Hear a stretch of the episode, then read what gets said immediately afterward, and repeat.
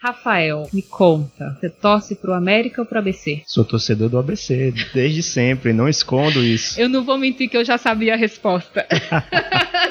Mas eu tinha que começar essa conversa te perguntando isso, né? Quando o pessoal do outro time te procura para publicar livro? Então. Então. Nunca encontrei problema, assim. Na verdade, quando eu era radialista, eu trabalhei na FM Universitária, depois também passei dois anos na 95 FM, eu já tinha esse discurso de não esconder para quem eu torcia. Inclusive, muitas pessoas já me conheciam porque eu trabalhei no ABC, na assessoria de imprensa. Sim. Eu já tinha um passado. Lembro de você nos campos. É, foi onde eu conheci minha futura professora, que depois ela foi professora Ainda na UFRN. como repórter, é. Desesperada atrás de Rafael. Rafael, pelo Isso. amor de Deus, me socorra aqui, me ajude aqui com a escalação do ABC. então, nunca tive problema. Inclusive, é, ele conta a história do, do futebol potiguar através da história dos, dos grandes personagens que ajudaram a construí-la. A gente lançou já três livros, dois no América América. Moura e Fabiano. E a receptividade do público foi maior no América.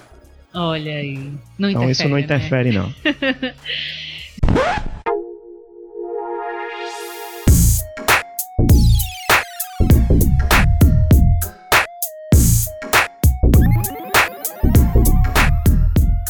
Gente, bom dia, boa tarde, boa noite para quem está escutando o nosso podcast, podcast Papo de Mídias. A gente está chegando na quarta edição desta vez, né? Nós vamos falar aqui sobre mercado editorial, jornalismo literário, literatura esportiva, marketing esportivo. E como vocês já perceberam aí, né? Eu estou aqui com Rafael Moraes. Rafael Moraes, que foi o nosso painelista do Papo de Mídia 7, em julho de 2018, nosso encontro, lá na época da Copa do Mundo da Rússia. A gente discutiu sobre comunicação nos esportes. Ele que é jornalista, criador da editora Primeiro Lugar, que é especializada em livros esportivos. Inclusive, antes da gente começar a gravar aqui, Rafael, você já estava me contando que é a única editora no Brasil especializada nesse segmento. Você vai me explicar por quê Sim. daqui a pouquinho, né? E para quem não me conhece, eu sou a Erika Azusa, jornalista, professora de comunicação e fundadora da Papo de Mídias.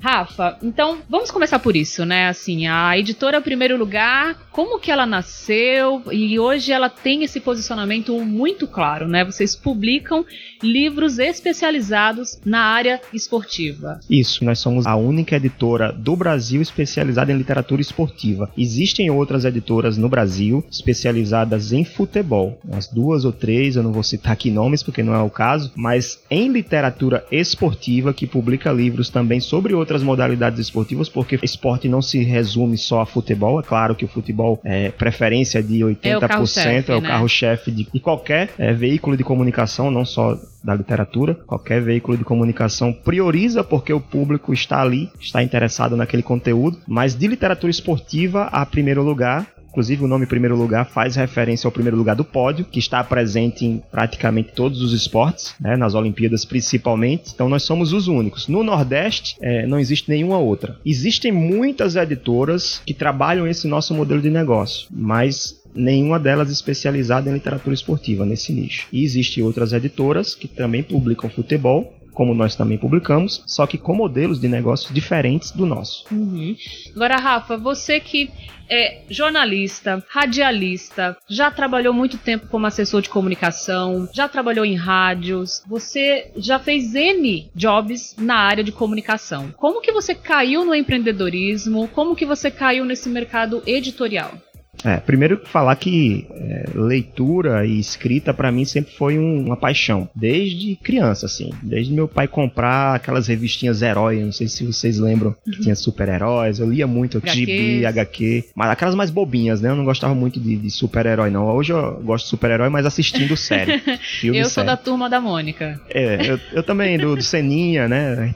O Seninha era muito massa também. Sim. É, mas eu lia bastante, já gostava de escrever. Lembro, hoje eu lembro, eu lembro até de aulas de português e literatura que eu tinha na escola. Eu lembro que meu caderno tinha lá uns textinhos, uns poemas. Depois eu larguei o poema, passei para crônica. Combinava mais com o meu perfil, né, mais crítico, mas vem desde lá de trás. Depois que eu me comecei a trabalhar com comunicação, me formei, fui seu aluno, aprendi muita coisa Sim. lá. Eu tinha essa ideia na cabeça já de, de tentar unir a comunicação à literatura ou uma revista, trazer algum. empreender de alguma forma, mas não, não dava aquele passo à frente para tentar. Eu paguei a disciplina de gestão em comunicação. Gestão em comunicação. E no final da disciplina tinha que apresentar um trabalho, um seminário e com um relatório, que era exatamente propor um projeto de empreender em comunicação.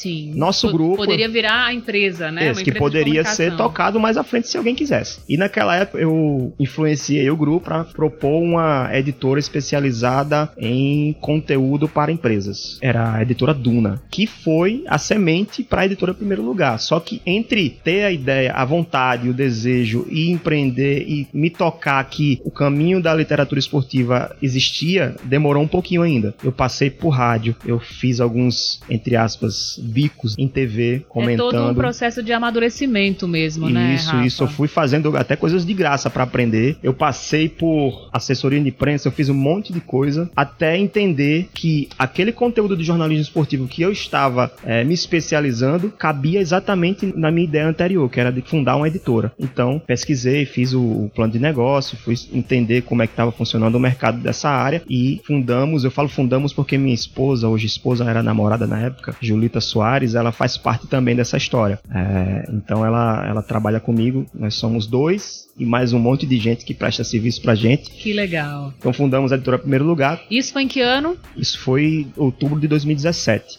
2017. Fez dois anos, né? E assim, foram dois motivos. Primeiro, a gente precisava de uma renda extra também, tava precisando empreender. Vou tocar o meu sonho, que é ter a minha própria empresa e valorizar o meu trabalho. Porque eu estava pulando de galho em galho sem ser valorizado. Não era valorização só de dinheiro que eu tô falando, de capital era valorização de trabalho mesmo, de reconhecer o esforço, entendeu? Uhum. Então eu sentia não se falta sentir disso. valorizado e muitas vezes também não ver uma luz no fim do túnel, né? Não, não ter recompensa. Não ver perspectiva de crescimento exato, trabalho, Exato, exato. Né? E, com, e com a editora não, a gente já vê assim, enxerga com outros olhos, assim. A gente criou, a gente tocou, nós estamos fazendo ela crescer, é, o sentimento é outro. É praticamente uma filha. Isso, os livros são filhos.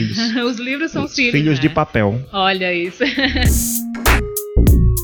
Só retomando um pouco essa história, né? Que meio que a, a, semente, a sementinha da editora Primeiro Lugar começou lá em sala de aula. Eu fico muito honrada quando uhum. você conta essa história. Foi uma, uma, coisa, inclusive, que você comentou, né? Lá na Papo de Mídias, na sétima edição é, do encontro. E, e, me deixou bastante tocada. Eu até então não sabia, né? Eu fiquei sabendo lá no encontro. Porque muitas vezes, Rafa, a gente, enquanto docente, enquanto professor, quando propõe uma atividade prática em sala de aula, não tem a dimensão do quanto uma simples atividade pode impulsionar né, novas ações. E é claro que tem tudo a ver com o amadurecimento, né? Assim, você levou esse tempo, você foi para o mercado, foi tendo a sua experiência até realmente chegar e perceber que, poxa, aquela ideia que eu tive lá atrás pode realmente virar um negócio e virou esse negócio, né? O que, que você diria, assim, para pessoas que estão na área da comunicação e pensam em empreender, né? Uma coisa que eu sempre falava muito na disciplina de gestão em comunicação é que é, nós da comunicação social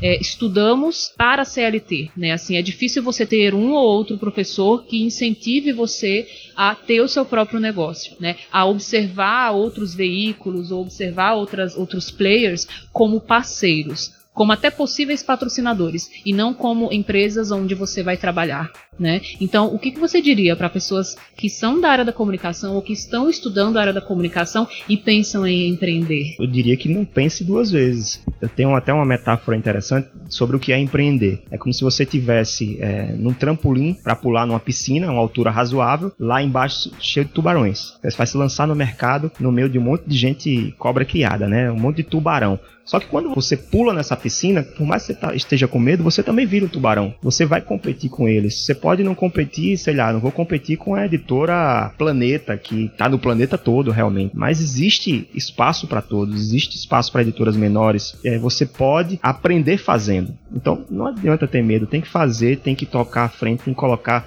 o projeto, claro, tem que planejar também, né? Mas tem que empreender, tem que ter atitude. É. E Pô, buscar conhecimento para isso, né? Sempre. E como você comentou aqui, poxa, ah, pensei em realmente transformar isso num negócio, fui atrás de informação. Sim, tem sempre, inclusive depois que estiver rodando, tem que continuar se preparando, se capacitando, buscando, inclusive, melhorias para o próprio processo da empresa. A, a, mensagem é essa: faça. Se não der certo, você dá um passo para trás e repensa, faz outras coisas. A vida passa muito rápido. E é então, é muito aquilo, você... né? Faça do jeito que você pode, com o que você tem. Exato. Não ficar esperando Comece ter pequeno. aquele momento perfeito, que esse momento perfeito nunca vai existir. Comece pequeno. Nós começamos pensando em lançar quatro livros no ano, que já era uma meta ousada. Lançamos dez, oito na verdade, porque dois ficaram para janeiro do ano seguinte. Poxa, então faça. Uh, os resultados vão lhe surpreender e você vai começar a se apaixonar mais ainda do que quando você pensou na ideia. E só para a gente fazer um comparativo, né? Você falou que lançou oito livros no primeiro ano Sim. e esse último ano, 2019? Foram dez. 10. Teve um que atrasou, não, não conseguimos lançar, seriam 20 no total, né? Mas para 2020 já tem uma lista aí já preparada. Fala um pouquinho pra gente sobre como é que é o modelo de negócio da editora Primeiro Lugar e como que você vê esse mercado atualmente. Né? Assim, tem se discutido muito a questão é, da crise né, do, no mundo literário é, de maneira geral. Né? A gente está vendo aí é, algumas livrarias fechando as portas. Então, queria que você contasse um pouco pra gente como é que tá esse cenário. É, o cenário para as grandes editoras não é tão bom. É, as grandes livrarias, você falou que elas estão fechando, afetam muito os resultados das grandes editoras. Mas uma editora como a nossa, a gente trabalha com venda direta, e-commerce. A gente vende pelo nosso site, vende pelos autores. Não depende das livrarias. Não depende porque a gente trabalha com pequenas tiragens e consignar um livro numa livraria como a do shopping, por exemplo, custa 40% do valor do livro. Então levaria, numa pequena tiragem, levaria o lucro mais um pouco. Não vale a pena você vender 150 livros numa livraria. Mas tem um lado também na livraria, né? Que tem todos os custos de, de venda e tal, de ter funcionários, espaço, locação no shopping. Mas já me perguntaram outro, em outro momento se livro de futebol vendia, né? Eu respondi, ó, livro de futebol, ele vende se você publicar o livro certo no momento certo e planejar certo. Não adianta eu publicar um livro com um nicho muito pequeno. Não adianta eu publicar um livro sobre Copa do Mundo dois anos antes da Copa. No ano da Olimpíada. No ano da Olimpíada. Não adianta você publicar mil livros se você trabalha com um nicho específico que não vai ter mil pessoas para comprar. Então, se não for um, um livro já best-seller, por exemplo, o livro do Guardiola, que foi vendido na Espanha, em vários países, que uma editora, acho que é de, de São Paulo ou do Rio, não lembro, a Grande Área publicou no Brasil, traduziu para o Brasil, ela vendeu muito. Mas é o livro do Guardiola. Não adianta você publicar o livro sem desmerecer a história de Moura e Ivan, mas o livro de Moura e Ivan só vai vender em Natal no Rio Grande do Norte. Nichado, Exato. um local específico, um público específico. Esse né? mesmo livro aqui que está na sua mão, inclusive, do Moura, se eu fizer 150 livros, eu vou vender todos. E vai ser um sucesso. Se eu fizer mil livros, eu vou encalhar Encalha. 80% da tiragem. Então, é, então, é, então é planejamento. muito de planejamento e estratégia mesmo Exatamente. de lançamento. É, exato, exato. E como que você vê, por exemplo, essa estratégia hoje com tantas plataformas disponíveis assim. Um autor que chega para você, olha, quero publicar meu livro, ele fala sobre futebol, vamos pensar aqui na estratégia, onde que entra essas outras mídias no, no processo de lançamento? São ferramentas para potencializar as vendas, a divulgação do livro. A gente dá para fazer marketing digital com quase nada de dinheiro. Você usa as mídias sociais, você usa uma plataforma para disparar e-mail, você usa, a gente faz campanha de reserva, é, oferece cupom de desconto, a gente usa o e-commerce para vender, fazer pré-venda, a gente faz podcast para divulgar os detalhes da produção do livro. Não é só dizer que o livro vai ser lançado, é falar como surgiu a ideia, como foi construído, qual a sensação do autor em, em publicar o seu livro, porque hoje, é, se você perceber, a maioria das pessoas publica livro por sonho, por realização pessoal. Então, as pessoas se interessam muito nisso. Se você vai publicar um livro, você vai no lançamento, se você não passa, não dá dedicatório, o cara sai com raiva, entendeu? Então as pessoas valorizam muito essa, essa conquista. É o vínculo, né? Isso, é, é como se ainda, ainda é algo intangível para muitas pessoas, escrever um livro e publicar um livro. E realmente é, não é fácil. Editar um livro não é fácil. É, mas é, é isso, é, é, usar a tecnologia, inclusive muita coisa grátis na, na internet, no, no mercado, para poder potencializar aquele produto. Tem uma pesquisa, Rafael, é a da pesquisa Retratos da Leitura no Brasil, né? Eu até estava dando uma olhada aqui e ela tem dados de 2016 que revela que o brasileiro lê em média 2,43 livros por ano. Sim. Será que se a gente tivesse uma média maior de leitura, certamente esse mercado das editoras pequenas e localizadas seria muito maior, né? O Brasil seria uma potência, né? Porque essa pesquisa é atualizada de tempos em tempos. A última foi 2016. Eles revelam o número de pessoas que leem no Brasil, né? No total. Não tem agora de cabeça os números, mas faça um paralelo. Se você pega, vamos lá, eu não lembro agora qual é. Digamos que seja 5% da população que lê. Eu acho que é até mais que isso. Uhum. Se 5% da população da Argentina lê, é pouca gente, né? Mas proporcionalmente para o país é até razoável. Sim. Porque o país é menor, a população é menor. Mas é Exato. pouquíssima gente. 5% do Rio Grande do Norte é, é, muito pouco. Aqui a gente tem umas porcentagens, ó, nessa matéria que eu abri, que coloca aqui, é, entre as principais motivações, no caso, né, Sim. né, que funcionam os leitores. É, o gosto pela leitura, 25%, atualização cultural, 19%, distração, 15%, motivos religiosos, ó, um quarto, é, o nicho, 11%. Né? O é nicho. a questão do nicho. É onde muitas vezes vai, vai entrar o nicho esportivo, né? Você vai ter ali uma porcentagem de pessoas que vão procurar o esse tema, tipo de literatura. O tema né? também é muito relevante para ler sobre o que você gosta. Mas eu estava falando sobre o percentual. Se você pegar 5% da população brasileira, por mais que seja proporcionalmente pouco, mas é muita gente em número ainda, porque o Brasil Sim. tem. Nem sei qual é a população do Brasil hoje. É... 209,3 da milhões. população, né? É, 2017. Então, 10% aqui, né? disso aí é bastante gente lendo. Sim. Só que proporcionalmente é pouco. Então existe, existem leitores, existe mercado. Seríamos uma potência. Eu penso muito na questão né? da demanda, né? Porque é, isso mostra que a demanda só tende a crescer. É como a questão do hábito de ouvir podcast, né? Sim. Ainda é pequeno no país, mas está crescendo mas já existe, muito, né? já se fala, né? 2019 foi o ano do podcast, esse ano é uma grande tendência também, enfim, esse crescimento. E cada vez mais pessoas descobrindo a plataforma. E eu creio que a leitura tem muito isso também, né? Cada vez mais pessoas vão descobrindo, vão percebendo o gosto pela leitura. É, e tem cada vez mais pessoas também é, incentivando a leitura. Se você colocar aí no YouTube, existe um profissional já especializado. Você conhece o Booktuber? O Booktuber, inclusive, ia perguntar para você sobre isso. O que, que você acha dos Booktubers? É uma alternativa viável para as grandes editoras, médias e grandes editoras, que procuram publicidade, né? Ao invés de você colocar um anúncio no outdoor, você pode procurar um Booktuber youtuber que tem um público nichado para o que você está lançando. Você já conseguiu divulgar um livro seu? Já, já, já sim. Foi preciso negociar ou ele falou de forma gratuita? Eu, eu ainda não cheguei a esse ponto de planejar e ter um percentual destinado para isso. Porque nós somos uma pequena editora ainda, com faturamento é, limitado, então querendo ou não, é mais difícil a gente é, eu até fazer te marketing isso, dessa forma. Eu, mas... até, eu até te pergunto isso, Rafa, porque outro dia eu estava escutando um podcast justamente criticando esse ponto. Sim. Né? Porque hoje você tem, de um lado, é, jornalistas em veículos de comunicação é, sérios, realizando críticas, né, assim, profissionais que vão ler todo o material e a partir do seu repertório, a partir das técnicas de jornalismo, vão escrever a crítica sobre aquele material. Sim. E do outro lado, você tem é, pessoas que fazem canais no YouTube, né, assim, criadores de conteúdo que focam em livros, mas que não são da comunicação, né, não são Sim. jornalistas e que para divulgar um livro, ele vai estar tá cobrando um valor como marketing. E muitas vezes, em alguns casos, é, não deixam isso claro para quem está assistindo né? Não deixa claro que, olha, isso aqui está sendo a propaganda. Tipo, Exato. esse autor, ele pagou Mas eu já vi dois, os dois, né? as duas formas. Eu já vi esse que divulga esse livro porque está recebendo da editora para fazer isso. Então ele está fazendo publicidade. É a publicidade. É. E nem todo mundo e nem todo mundo informa que é publicidade. Exato. Tipo, a crítica que surge, aí existe até uma divisão mesmo de opiniões né, entre editoras, entre autores, principalmente escritores, principalmente, né, entre, entre os booktubers. Eu,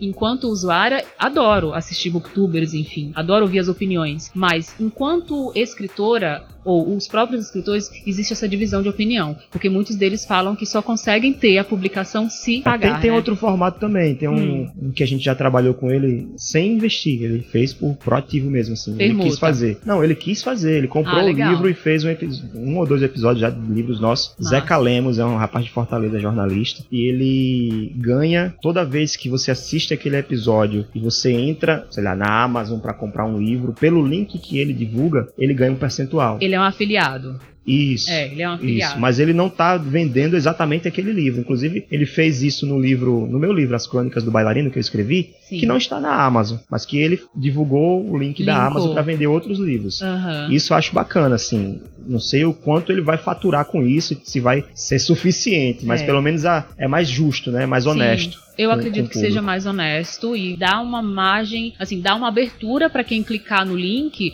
de ver outras obras, Sim, é. né? Mas Liberdade. a- dá uma liberdade, exato. Agora, A- a detalhe, crítica- no nosso nicho não existem é, é, booktubers. Olha o mercado Porque é um aí, mercado então, né? menor. É. É, o que é uma acontece é, muitos perfis de Instagram, Facebook, que tem muitos seguidores, que publicam é, sobre futebol, sobre esportes, eles aí nos procuram para fazer permutas, parcerias. Hum. Um ou outro caso a gente faz, mas depende muito, sabe assim, não dá para fazer toda hora porque a gente não chegou a esse patamar como o Flamengo chegou na Libertadores no Mundial. Pra qual time você torce nacional? Não, nacional não torço pra ninguém, eu sou ABC. Você não torce pra ninguém, Não nem, torço, nem não São sei. Paulo, nem no Rio. Eu gosto de assistir jogo no estádio, então, como não dá pra ir pro Rio, pra São Paulo assistir os jogos, nada contra com relação a quem tem essa, essa torce pra times de fora, mas eu, minha preferência é pelo da casa mesmo. Que dá pra assistir em loco, né? Dá pra assistir e dá pra acompanhar com mais detalhes. Mas é curioso isso que você tá falando, porque eu tinha uma visão completamente diferente do futebol antes de começar a cobrir futebol. Né? Lá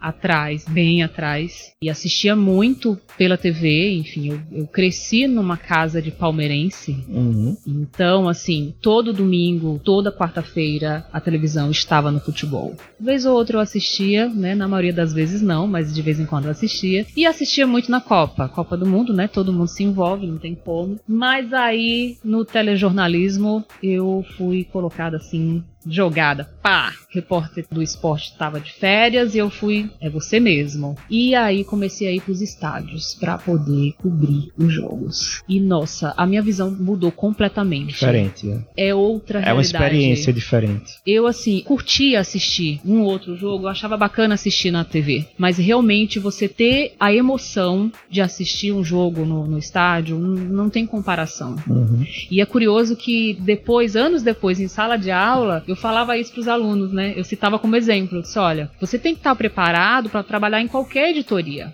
E aí, geralmente, eu perguntava, quem é que não gosta de futebol? Geralmente, algumas meninas, né, levantavam as mãos, alguns meninos levantavam as mãos e tal, eu fazia. E se você tiver que trabalhar com uma área que você não gosta? E se você tiver que trabalhar com futebol? Como que vai ser? E aí eu contava da minha experiência. Então é, é realmente muito diferente você tá no estádio. E eu- até hoje eu brinco com as pessoas. Eu falo: olha, você já foi pra um jogo? Ah, eu odeio futebol. Aí eu falo: você já foi pra um jogo? Como assim? Você já foi pro estádio ver jogo de futebol? Já experimentou? Já É experimentou, igual você- já foi lá pra torcida, já torceu junto, já comemorou um gol, já ficou assim desesperado porque não foi gol. Gente, então, ó, vai lá primeiro e depois você me conta.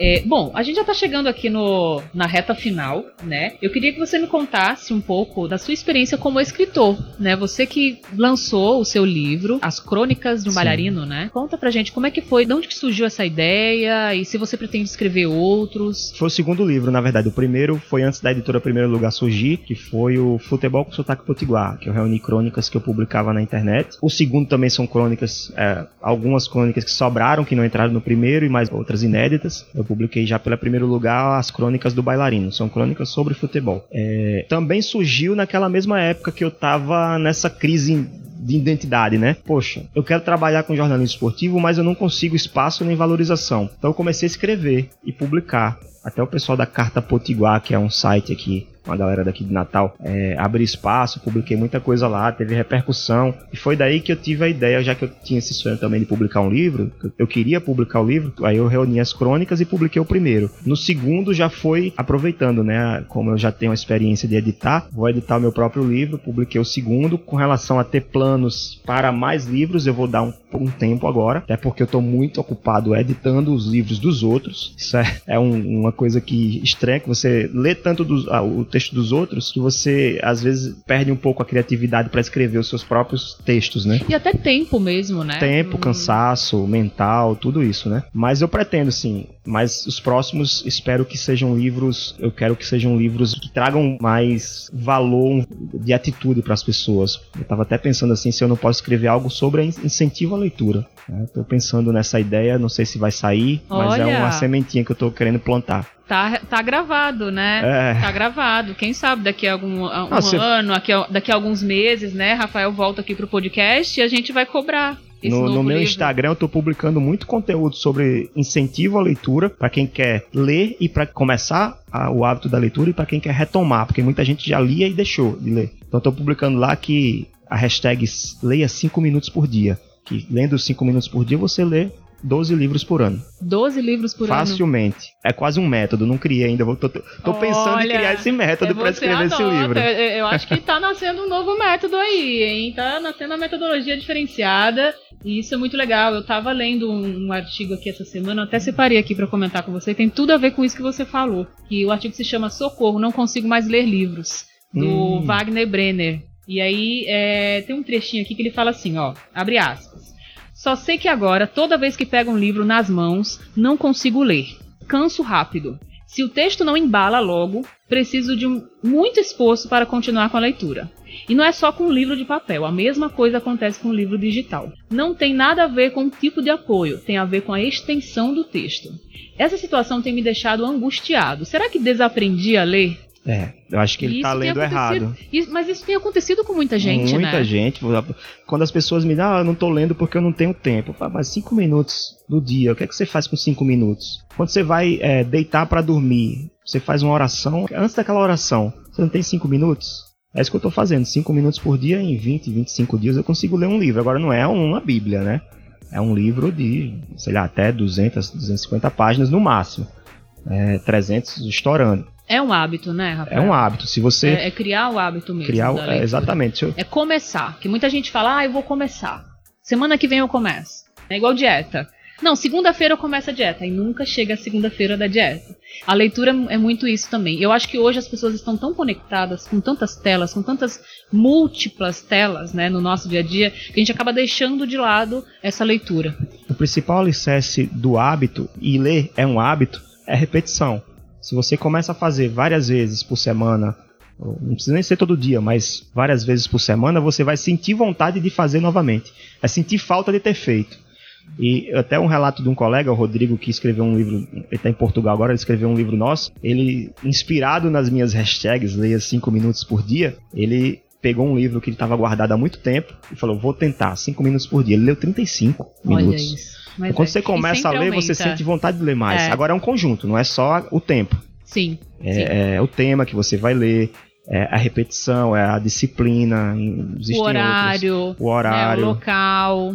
o momento. Sempre é importante você escolher um, um local bacana, né? Que seja confortável para você. É importante você ter sempre um, um Eu- livro na fila de leitura, porque se você ler o primeiro e ficar aguardando para ler o outro depois que comprar, você não vai comprar. É Enfim, isso. é uma série de dicas Tem que você vários, pode. vários Acompanha. detalhes, né? O arroba Rafael Moraes 2, que você vai ter essas dicas lá gratuitamente. Eu não, não tô cobrando por isso, não. Olha, tá dada a dica aí, né? Bom, Rafael, por falar em dica, né? A gente chegou agora na nossa hashtag Papo de Mídias Indica. E aí eu vou te perguntar o que que te inspira atualmente que você pode estar indicando para os nossos ouvintes. Então, eu, tô, eu vou indicar um, um aplicativo grátis, Cabeceira. Se chama Cabeceira. Cabeceira. Isso, é da Tag Livros, que é, ou não sei se é Tag ou Tag Livros. É uma empresa de assinatura literária que você assina lá um pacote com eles, tem várias opções. Você recebe todo mês em casa uma caixinha de livro, com livro, com brinde, enfim. Mas o produto que eu estou indicando nem é a assinatura. É o aplicativo que eles construíram, elaboraram para incentivar a leitura. Como que funciona? Como é que funciona? Lá você pode gerenciar a sua biblioteca. Eu chamo minha coleção, porque eu coleciono livros de verdade. Você pode lá cadastrar livros que eu quero ler, livros lidos. Pode também fazer Faz a sua a classificação, a, a avaliação. classificação do que você quer ler na- nesse ano, por exemplo, 2020. É, você pode planejar. Você pode planejar, colocar lá todos que você quer ler. Todos que você já leu, você vai fazer uma classificação de 4, 5 estrelas. Você também tem uma calculadora de leitura que ajuda muito nisso que eu estou falando, né? Você pode, você lê uma página, você aciona a calculadora, quero ler esse livro. Aciona a calculadora, lê uma página do livro e coloca lá no, na- no aplicativo em quanto tempo você leu aquela, aquela página. Então ele vai calcular para você quanto tempo você vai demorar naquele ritmo para ler o livro todo em um mês. Olha só. E aí te diz, ó, para você terminar, hoje é dia Que dia é hoje? Hoje é dia 16 de janeiro. Para você terminar esse livro no dia 16 de fevereiro, você precisa ler 10 minutos por dia. Você precisa ler 5 minutos por dia no seu ritmo. Isso é que é importante, no Gente, seu ritmo. Você mas precisa isso, se apressar. isso dá uma ansiedade, não dá não? Então, à medida que você... Eu com- já gostei, eu vou baixar esse aplicativo. Eu acho que funciona ao contrário, porque Hum. você vai lá, tem- você bota no cronômetro lá, se você quiser colocar 5 minutos, Aham. coloca o alarme de 5 minutos, quando termina os 5 minutos você quer ler mais. Você quer ler mais, né? Então você termina antes, incentiva É. você a ler outro. Que legal, muito legal. Vou baixar esse app. Inclusive o aplicativo tem um desafio aqui, desafio Ah. um livro por mês. Olha, Já tem 62.400 pessoas participando. O desafio Uau. deles é porque você leia um livro por mês. aham. E aí vem com toda aquela bagagem do coletivo, né? Que é muito tendência hoje. A maioria dos apps criam situações para gerar recompensa pra gente e, e principalmente fazer com que a gente eh, faça isso de forma coletiva. Ele não falou se tem prêmio, mas eu tô desconfiando que tem também. Será, e se Rafael? tiver, eu vou ganhar, porque eu vou ler 12. vou ler mais do que 12. Arrasou, muito que bem. Rafael Moraes, muito obrigada pela sua presença aqui no podcast Papo de Mídias. Pra gente é uma honra estar recebendo você. Desejo muito sucesso para a editora Primeiro Lugar 2020, né? Tá só começando. Tenho certeza que você tá com vários projetos aí, vários desafios para esse ano. É, também estou empreendendo em comunicação e eu vejo o quanto é difícil, o quanto é luta dia após dia, né? Então, estamos aqui na mesa conversando em dois, mas com o nosso terceiro elemento do podcast que vocês já conhecem, né? Nessa altura do campeonato, Emanuel Leonardo está aqui com a gente da Play Áudio. Somos empreendedores, somos equipe, como a gente brinca, né? Temos muitos fornecedores, temos muitos apoiadores, mas a gente sabe o quanto é difícil empreender em comunicação e o podcast Papo de Mídias vem exatamente para dar visibilidade para profissionais como você. Então, muito obrigada. É, eu que agradeço o espaço. Aquilo que eu falei lá no início, que eu não me sentia valorizado, esse momento aqui é, serve como valorização, reconhecimento do trabalho. Então, se o trabalho não fosse bem feito, eu não estaria aqui conversando com o Papo de Mídias, conversando com a Erika Azusa, conversando com o seu, é, o seu ouvinte, né, o seu público. Então, estou à disposição em qualquer momento, seja na TV, seja no rádio, FM, seja na internet, onde você estiver, eu vou atrás. Tamo junto, muito obrigada. E ó, se você chegou até aqui e quer participar com a gente do bate-papo de mídias, conta pra gente lá no Instagram, arroba papo de mídias, ou escreve para o nosso e-mail, papodemídias.gmail.com. Até a próxima!